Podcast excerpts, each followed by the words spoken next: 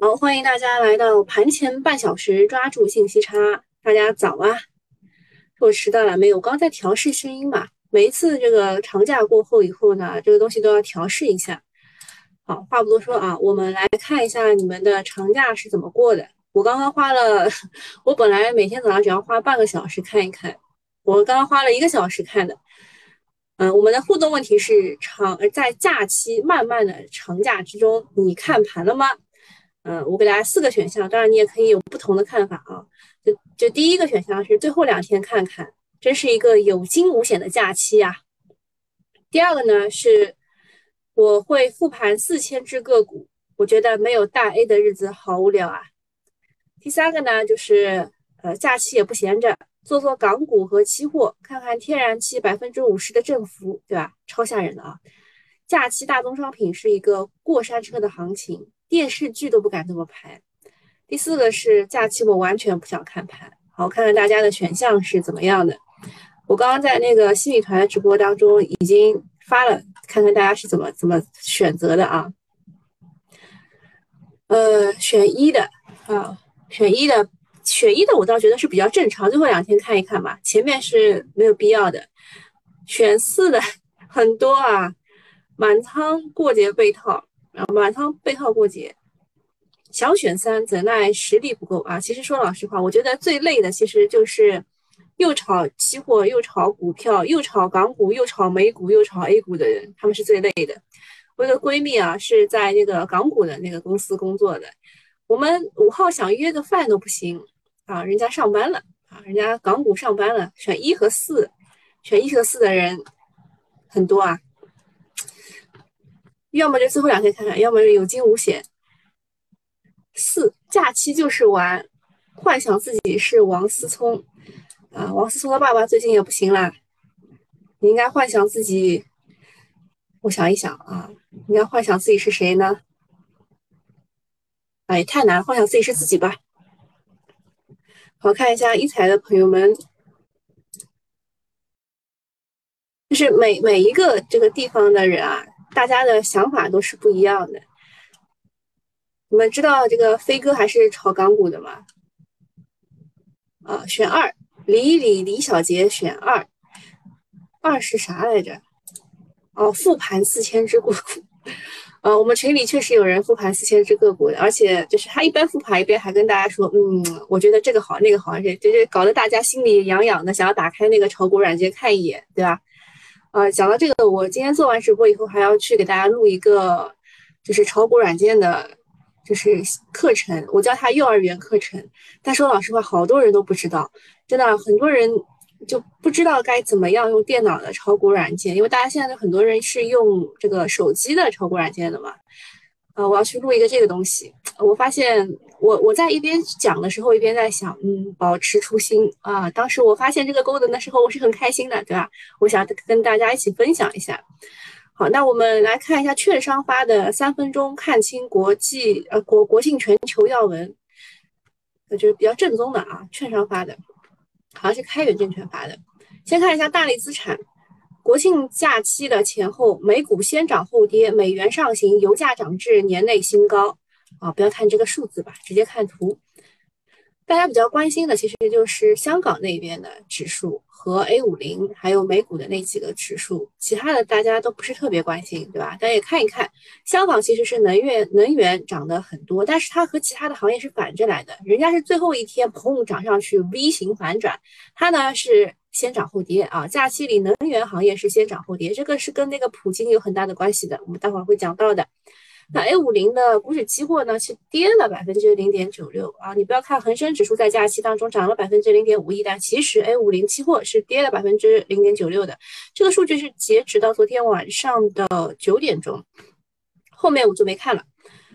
呃，然后美股在假期的时候是涨了百分之零点三左右。那么涨最多的呢，其实就是天然气啊，天然气涨了百分之十八点六一。但是如果你知道的话，其实天然气在假期不止涨这点啊，是它后来回落了。俄罗斯也在涨价，俄罗斯的股指还有印尼、希腊啊，这批都是涨的。好，然后再看一下海外事件和数据。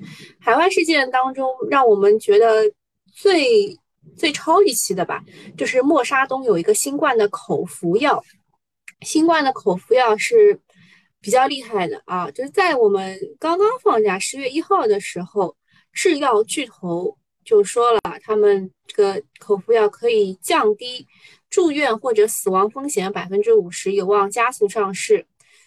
嗯，这个事儿。就导致了很多疫苗股啊就大跌，但是如果你去看那个复星医药的话，其实它就是跌了一天，然后后面就开始反弹了，因为大家已经开始想通了，你这个口服药造出来也比较就时间有点长，然后你这个造出来以后也不一定不打疫苗吧，对吧？你像现在很多这个生病的，呃，小孩子有什么手足口病啦，还有还有什么甲肝乙肝，你不可能生了病以后你再去吃这个药吧，对吧？最好是打个疫苗，对吧？打个疫苗吧，先把这个。危险遏制在摇篮当中啊，就是这个新冠啊，你生完以后肯定，呃，大家就是会把它跟那个 SARS 对比嘛。新生完以后肯定是有一些这个问题的，比如说什么听力下降啦，对吧？味觉丧失啦，对吧？你生完病以后，这个东西肯定也不会那么快恢复的，会对器官有什么影响？第二个事情呢，就是欧佩克加维持原增产计划不变啊。这个其实 讲的也就那几家了，就欧佩克就是石油输出国组织，欧佩克加就是那个没有参加这个组织的人啊，懂了啊？没有参加这个组织的国家呢，他们维持原增产计划不变，所以这个石油就是呃，这个怎么说呢？石油就不会有特别大的这个涨跌啊，涨跌幅度。经济方面呢，美国的制造业 PMI 是六十一点一，创五个月以来的新高啊！你们知道我们的 PMI 是多少吗？我都不好意思放在这儿写啊。我们 PMI 是呃第一次啊，就是我们新冠疫情就恢复以来的第一次落到了荣枯线之下啊，四十九点七。欧元的 CPI 同比增长了百分之三点四。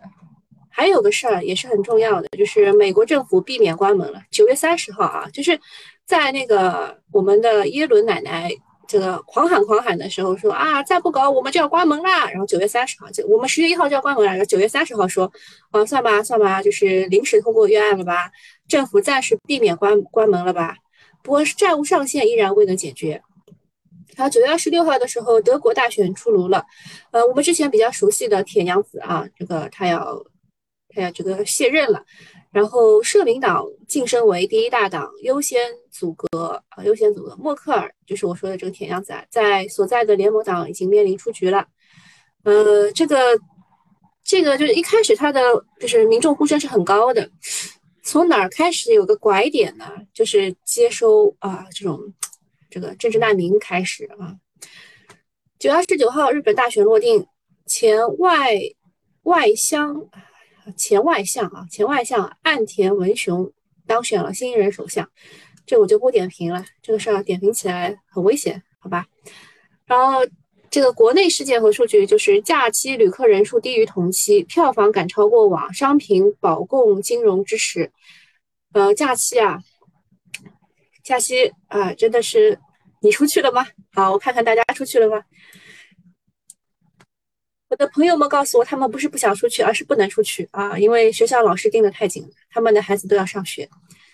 然后我的同事们说，不是他们不想出去，而是领导盯得太紧了，因为回来要有四十八小时的核酸证明啊，所以他们都没有出去啊。那么国内的数据说，假期旅旅客人数低于以往同期，线下消费结构分化，电影票房正增长，餐饮消费修复过慢。呃，这个大大部分的数据，待会儿我会讲吧，待会儿会讲。哪里人数比较多呢？四川啊，都都去看大熊猫了吗？前四日增增长百分之二十九，电影嘛增长多少？餐饮嘛比较差啊。国内的政策，地产调控方向不变，然后要保障煤电、煤炭、钢铁等合理融资需求。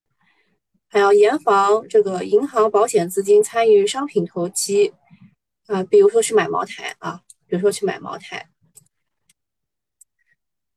啊，这个这个是券商给你给你们总结的，嗯，我再给大家看看，呃，我自己想的，或者是自媒体总结的，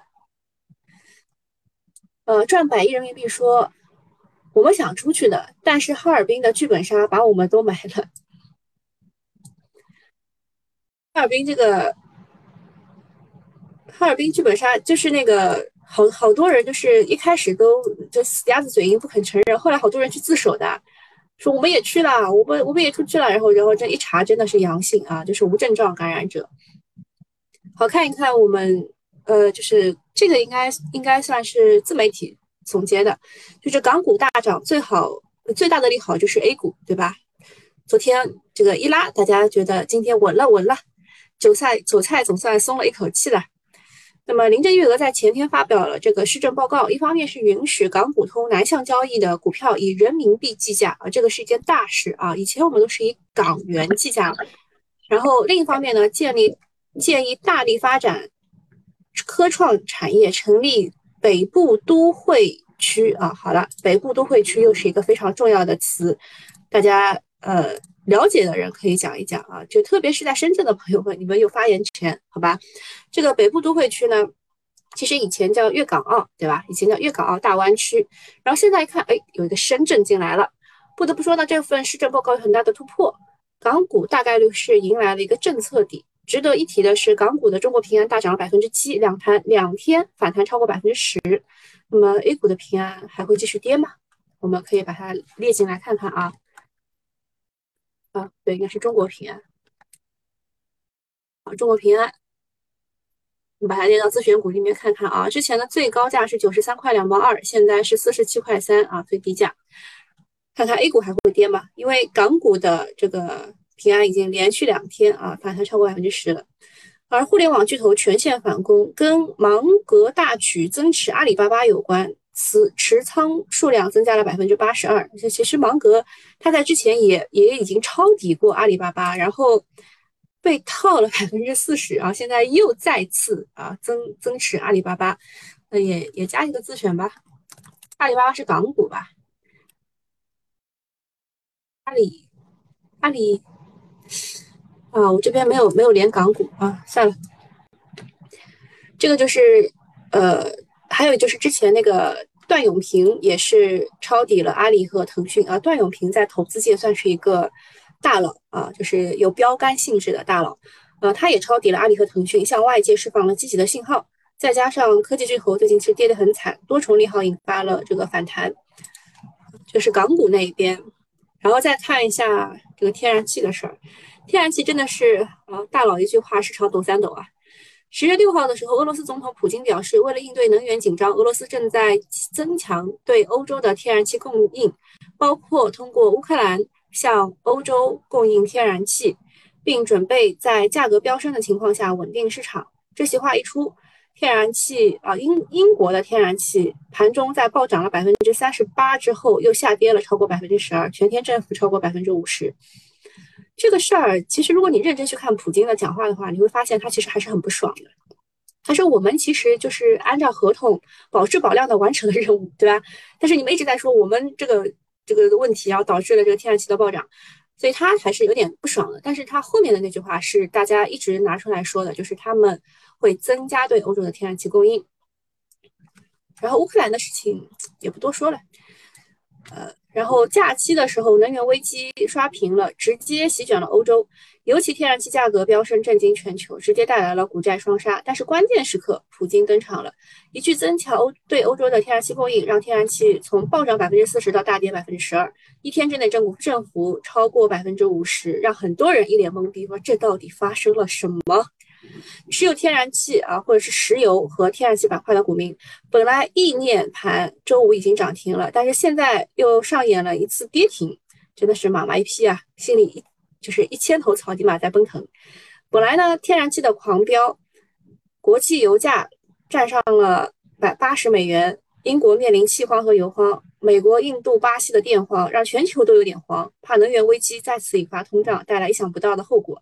我甚至还去看了那个前两次这个石油危机，这个这个后面的情况，啊，真的是蛮惨的啊。但是时隔不到一天呢，能源市场又出现了几大利空：一是美元上调了商业原油库存增加二百三十万桶，超出了市场的预期；二是欧盟计划推出一系列的举措，应对快速飙升的天然气价格，并可能进行调查。啊，这个说这可能是人祸了，对吧？也谢谢大家为我送出的牛气冲天。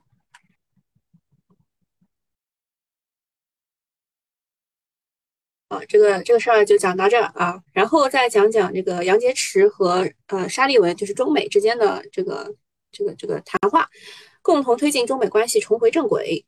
这个算是贸易摩擦边际缓和了，是一件好事情。哎，这个我也不好不好说什么，你们看看字吧，看看字就好了。所以昨天啊，港股、欧股、美股都涨了，A 五零也继续上涨。美股今天开盘问题不是特别大。呃，再讲一讲这个默沙东的事儿。默沙东这个事儿，就是我刚刚也讲了，讲了一点点啊，讲了一点点。就是因为它是口服药，首先它是口服药，制造和用起来比较方便，就是那种胶囊性质的，而且对很多的变异都是有效的。所以一开始大家就很慌啊，就说啊，这个肯定对疫苗是利空啊，因为很多国外的人他们本来就不愿意接种疫苗，有了口服药之后，接种意愿更低了。那我问了一些群里到现在还没有接种的人，他们说我相信会有更好的疫苗出来，啊，就是这个样子。所以就是有了这个口服药之后，就是有一些不想接种或者是拖着的人，接种意愿会更低。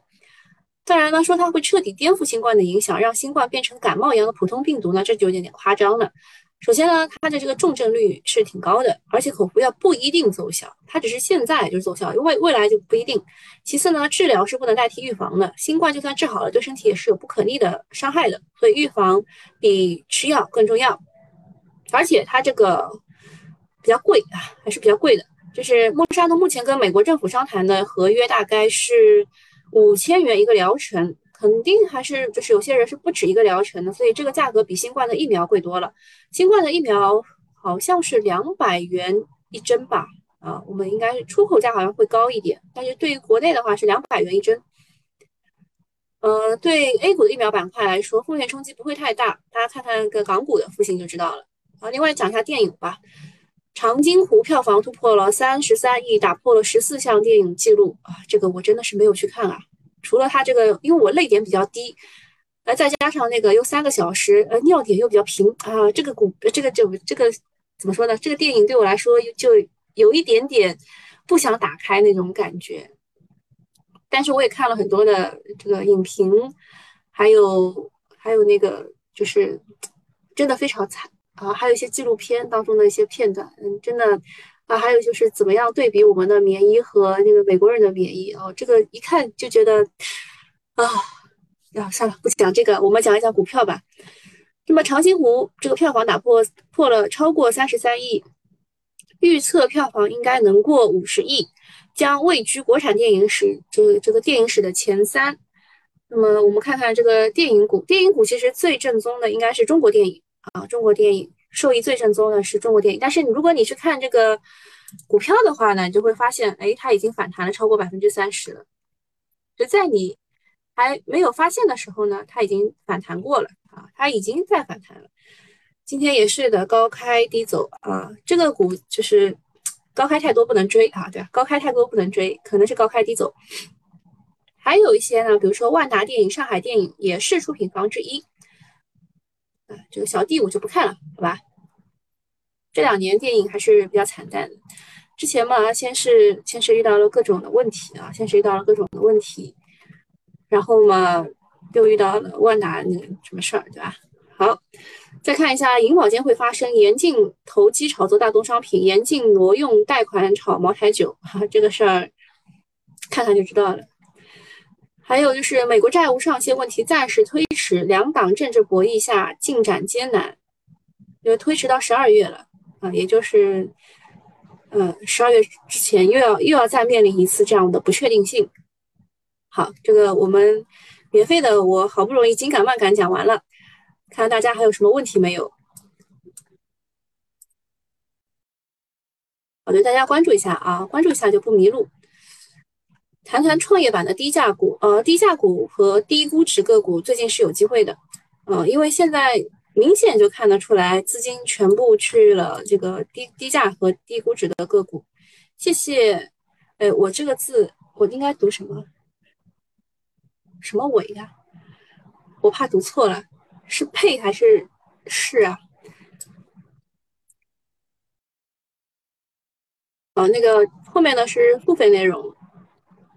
好，看大家还有什么问题？没有问题，我就关了啊，我就关了。然后后面我给部分内容的这个用户讲一讲，我的理解啊，前面的那些就是你在网上都能找到啊，发生了些什么事儿，对吧？呃，付费内容的话，呃，你们到这个新米团的专用的这个群里面和和那个就是一财啊一财 VIP 里面都能看到，好吧？好，那我先关了啊，拜拜。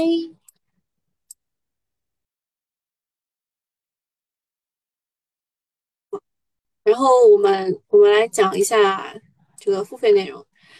呃，第一点，第一点是讲一下港股和中概股大涨的背后三大原因。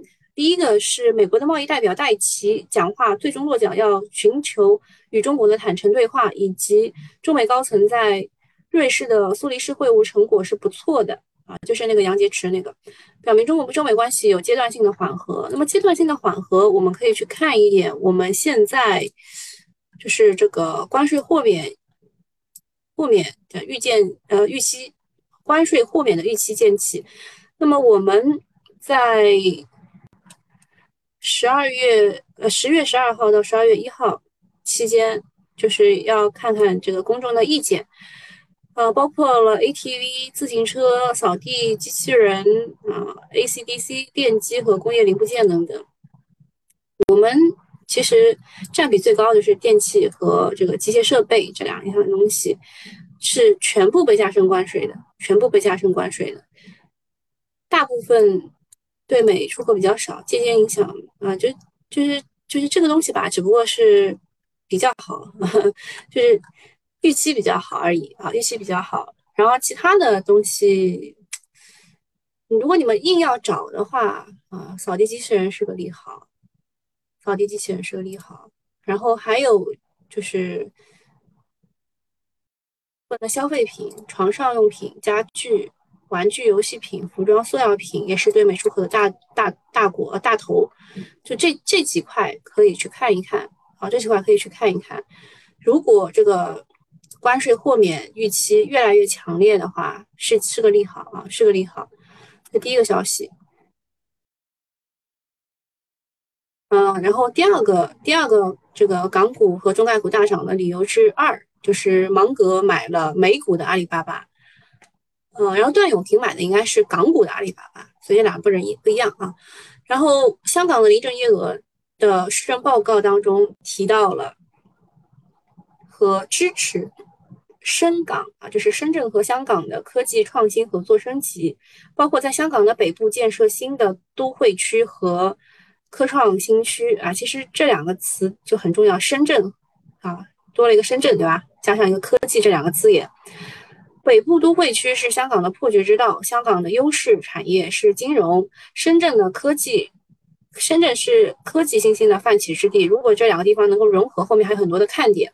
那么其实呃，大部分人把这个北部的都会区呃理解为什么呢？就是香港的大后方，它可以解决。呃，六十六十多万人的这个就业问题啊，不对，是就六十多万人的住的问题和两百五十万人的就业问题啊，这个也是，呃，这个也是这个香港这边的事儿啊。然后节前啊，其实啊，十一之之前跌，十一之后涨是一个惯例了，近几年都是这个样子的。那么节前的主线是电力，电力假期里面也是有很多的消息的，比如说全国已经有八个省。调整了电价。节前九月三十号，广东宣布从十月一号起开始拉大峰谷的价差啊，电价差，尖峰的比这个平时，啊呃，先锋的电价比峰谷的电价，在这个峰段电价基础上上浮百分之二十五。第二个是假期，北京等地暂停灯光秀啊，上海也暂停了。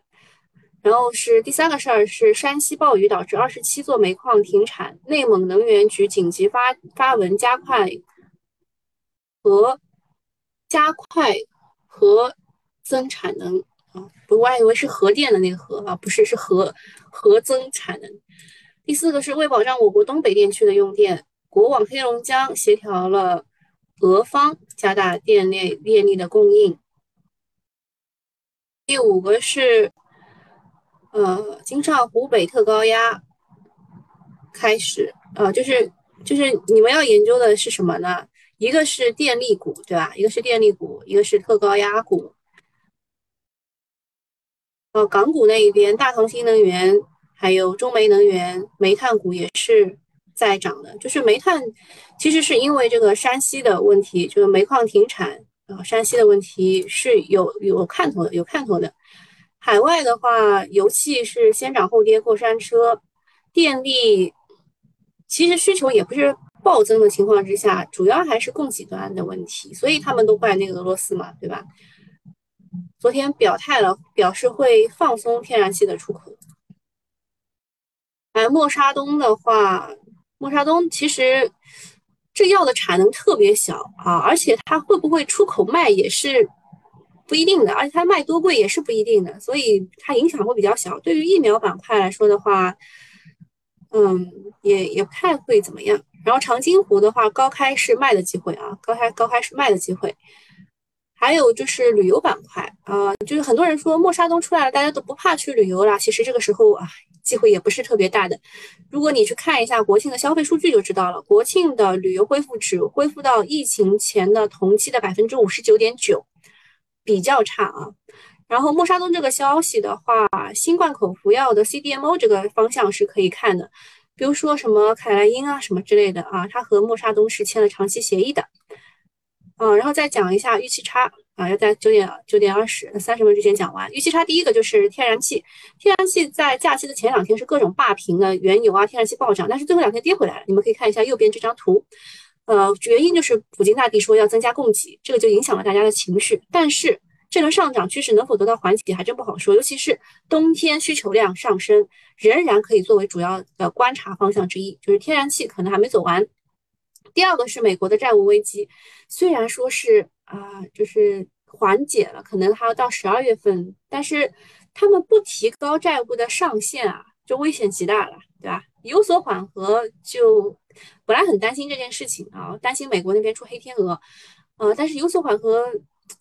这这还是拖着，到十二月份又要出现这个问题了，啊，具体就不展开了，好吧？然后第三个是煤炭，就山西的原因嘛，十一假假期山西有强降雨，部分的煤炭因为防汛需要停产，就二十七七个，二十七个煤炭那个就是就就停产，所以煤炭是有支撑的，这对煤炭是利好。但是又听说澳洲的煤矿允许他们少量卸货了，这个要看市场怎么理解。嗯，我们去看一眼吧。嗯，中国电影，中国电影现在是平开。你看，在你们不知道的情况下，它已经从十块九毛七涨到了十三块多啊。哎，在大家不知道的情况之下，好吧，那中国电影 pass 没有什么了。中国平安啊，中国平安是因为港股那边。啊，在那边已经涨了百分之十了，这里涨了百分之四点四三。我看有人说他假期之前抛掉了平安，啊，坚持了这么久，坚持了这么久，人家又增持，好吧？嗯，电力股啊，电力股，闽东电力，我们群里有人有的，我当时说的，你们可以找一下第二波的有谁，然后他找对了，对吧？然后他还还提向我提了个问啊，提问。我 OK OK 没问题，呃，煤炭的话，啊啊啊，平煤是涨得不错啊，平煤还可以，平煤和冀中能源是我观察的两个煤炭股。冀中能源真的是里面大佬太多了，很容易被砍的。还有啥呢？呃，差不多讲完了。我看大家有什么问题没有？去四川是看三星堆的，不一定是看熊猫的。电影挺好，锂电算低估值吗？锂电因为业绩很好，所以它一直是低估值的。啊，它业绩很好，然后因为这个 PE 是怎么算的呢？就是价格除以这个它赚的钱嘛。它只要这个赚的钱很多，分母很大，那它就一直很低的估值嘛。啊，中国电影现在已经是绿了啊，中国电影已经绿了。那大家还有什么问题没有？没问题的话，我要整整整整整就就准备出发给大家去录其他的东西了。嗯，要录一个这个就是怎么用啊？这个东东这个软件怎么用的问题。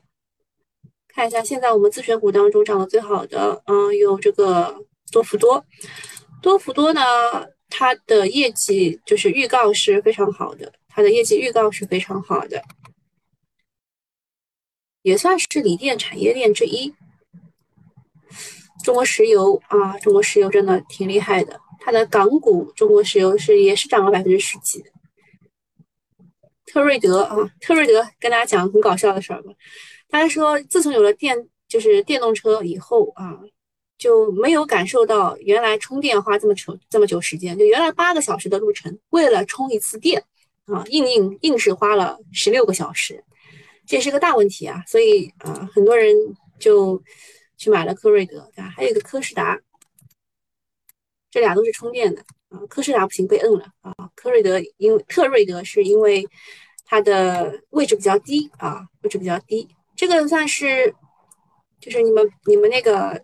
这个锂锂电的车啊，就电池车充电的龙头啊，这是龙头啊。中免啊，中免的话，就是所有的人都知道，呃，这一次海南那一边的免税的业务是非常好的。这件事情它的高开是完全没有问题的，但是当所有人都知道的情况之下，肯定会有抛压的，肯定会有抛压的，就跟这个电影是一样的。就是所有的人都知道的啊，就是海南那一边，在所有的不景气的情况之下，高端消费反而比较好，嗯，然后就就就那个啥了，对吧？就就炒了它了。现在涨速最快的，涨速最快的是朗姿股份，也是之前跌的比较多的一个医美个股。这个东尼电子是 iPhone 的无线充电。清水源啊，清水源其实是因为化工原料涨的，不是因为你们认为的水务。但水务确实是有个好消息啊，水务是有个好消息的。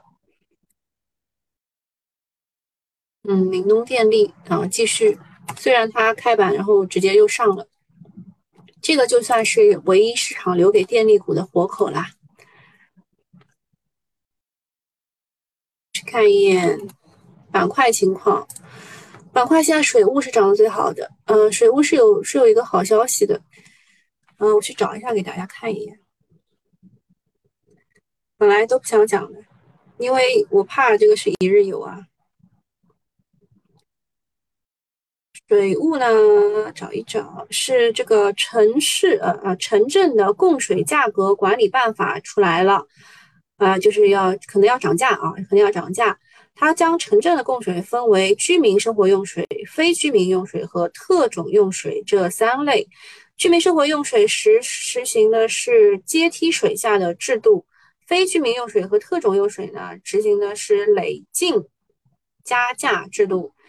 然后这个板块当中，嗯，这个推的是重庆水务和红城环境，嗯，这个也也都涨了，是吧？该涨的都都已经涨好了，很容易很容易被摁的啊，很容易被摁的。钱江水利是一字板，重庆水务是开盘秒秒板，绿城水务啊开盘秒板，就是在涨涨电价出来以后呢，涨水价也出来了啊，涨水价也出来了。嗯，没啥好说的，该涨就涨吧。就因为位置比较低嘛，重庆水务看一下它的位置，对吧？相对于最高价只有一半了，就怕它是最后一冲啊。石油的话还是很厉害的，还是很厉害的。油气这两块啊，油气这两块，我记得我们群里是有人是有石化油服的，对吧？油气这两块，呃，潜能恒信它是十月十二号就预告了，说要发这个三季报的预告，那是比较早的。还有什么舒泰神啊那几只，酒店餐饮这个涨得没道理，酒店餐饮这一次恢复的并不好。呃，锦江酒店的话倒是不一样啊，就是那个北京的环球城啊，环球城在北京嘛，锦江还有全聚德这两个都是机构一直在推的。燃气的话，哎，还真没想到啊，在国国外这个燃气先涨后跌的情况之下，我们的燃气还是不错的。嗯，就这这两个吧，比较正宗的广汇能源和新奥股份。这个长春燃气，嗯，还不如贵州燃气涨成长这样了。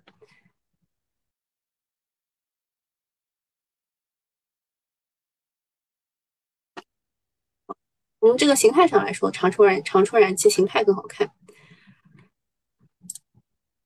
船舶，环保，环保是水务类的啊，水务类的涨得比较好。电器。电器仪表不是电器仪表，应该会受益中美贸易关系缓和。保险嘛，就是平安，就看看平安吧。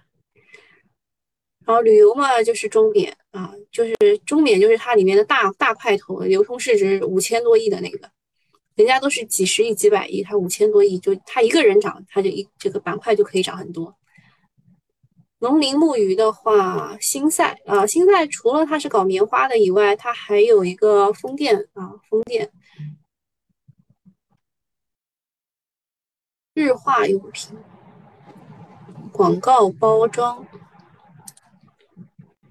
其他好像也没啥了。纺织服装也是受益于这个关系缓和啊，如果中美关系缓和的话，也是受益的。它。它也就这样了。哦，机场啊，各种机场也是涨得不错。这个全部都是抄国外作业的。国外作业那个机场涨，旅游涨，是因为那个莫沙东的那个那个口服药的原因。它像不像中国出口还是个问题，而且要五千块呢，对吧？我们的中药很便宜，中药也能治好。嗯。看一下半导体这一块，半导体的话，杨杰科技是发布了它的业绩预告，是不错的。啊，杨杰科技的业绩预告是不错的。明威电子二季度本来就很好啊，就半年报的业绩预告不错，然后三季度应该也会不错。汽车类，酿酒。酿酒倒是没，今天没给幺蛾子。软件服务的话，有一个关于网络安全的，嗯，但是网络安全真的是不太给力。水务整个板块都涨了，这种板块内只有十三只个股，然后市值又不大的情况之下，真的不敢推的。石油、供气、供热，啊，这两块。在普京大帝发话之后，它居然还能涨成这样，就证明市场其实还是很看好的，市场还是很看好的。好，没有问题的话，我们今天就到这里了啊。天然气，天然气就是供气供热这一块啊，什么什么燃气，什么都都是的。啊，就三个嘛，对吧？市场市场认为比较好的，都是走势不太好的，一个是九峰能源，一个是。一个是广汇能源，还有一个是，还有一个是新奥股份啊，就这几个，但是走势不是特别好看，好吧？就是走势好看的长春燃气啊，好，看看还有什么问题没有？没有问题，我们今天就到这里了，我准备准备要去录其他的课程了啊，就这样，拜拜。